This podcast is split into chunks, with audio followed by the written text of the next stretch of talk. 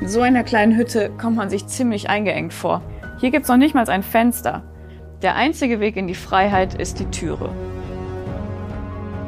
Da waren zwei Männer, die ein viel schlimmeres Problem hatten. Sie waren römische Gefangene und saßen in ihrer Zelle. Und das Problem waren nicht nur mehrere verschlossene Türen, sondern dass sie zusätzlich auch noch mit Händen und Füßen in Ketten lagen. Und dann stand auch noch ein Soldat vor der Türe, der sich mit seinem Leben dafür einsetzen würde, dass keiner der Gefangenen entkam. Eine Chance auf Freiheit? Die gab's hier nicht. Aber trotzdem strahlten sie eine Freude aus, die von außen betrachtet total unlogisch erschien. Es wirkte fast so, als ob sie ihre Gefangenschaft überhaupt nicht ernst nehmen würden. Stattdessen beteten sie zu Gott und sangen Lieder zusammen. Kannst du dich noch an den ersten Teil der Osterserie erinnern? Jeder Mensch ist in seiner Schuld vor Gott gefangen. Wirklich frei ist der Mensch erst dann, wenn er frei von dieser Schuld wird. Hatten die beiden Männer vielleicht diese Freiheit erlebt?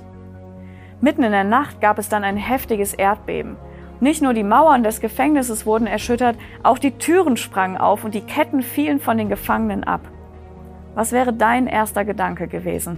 Na klar, nichts wie weg, auf in die Freiheit. Aber die beiden Männer dachten überhaupt nicht daran zu fliehen. Für den Soldaten, der als Wächter vor der Türe stand, wäre die Flucht der Gefangenen sein Todesurteil gewesen.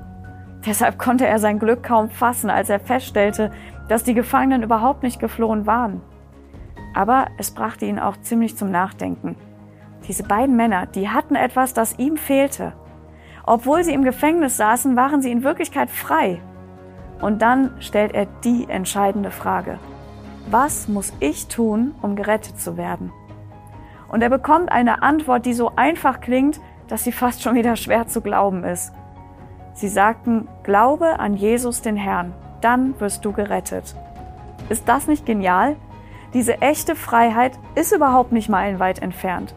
Es reicht daran zu glauben, dass Jesus Christus genau das getan hat, worum es in der Osterserie immer wieder ging nämlich dass er für meine Schuld bezahlt hat und ich diesen Freispruch für mich persönlich in Anspruch nehmen kann. Wir hoffen, wir konnten dir dieses Geschenk der Freiheit, das Gott uns Menschen anbietet, ein bisschen verständlich machen. Aber wenn du noch mehr darüber wissen möchtest, dann freuen wir uns sehr, wenn du dich bei uns meldest. Wir schicken dir gerne kostenlos eine Bibel zu und bieten dir an, mit dir zusammen in der Bibel zu lesen.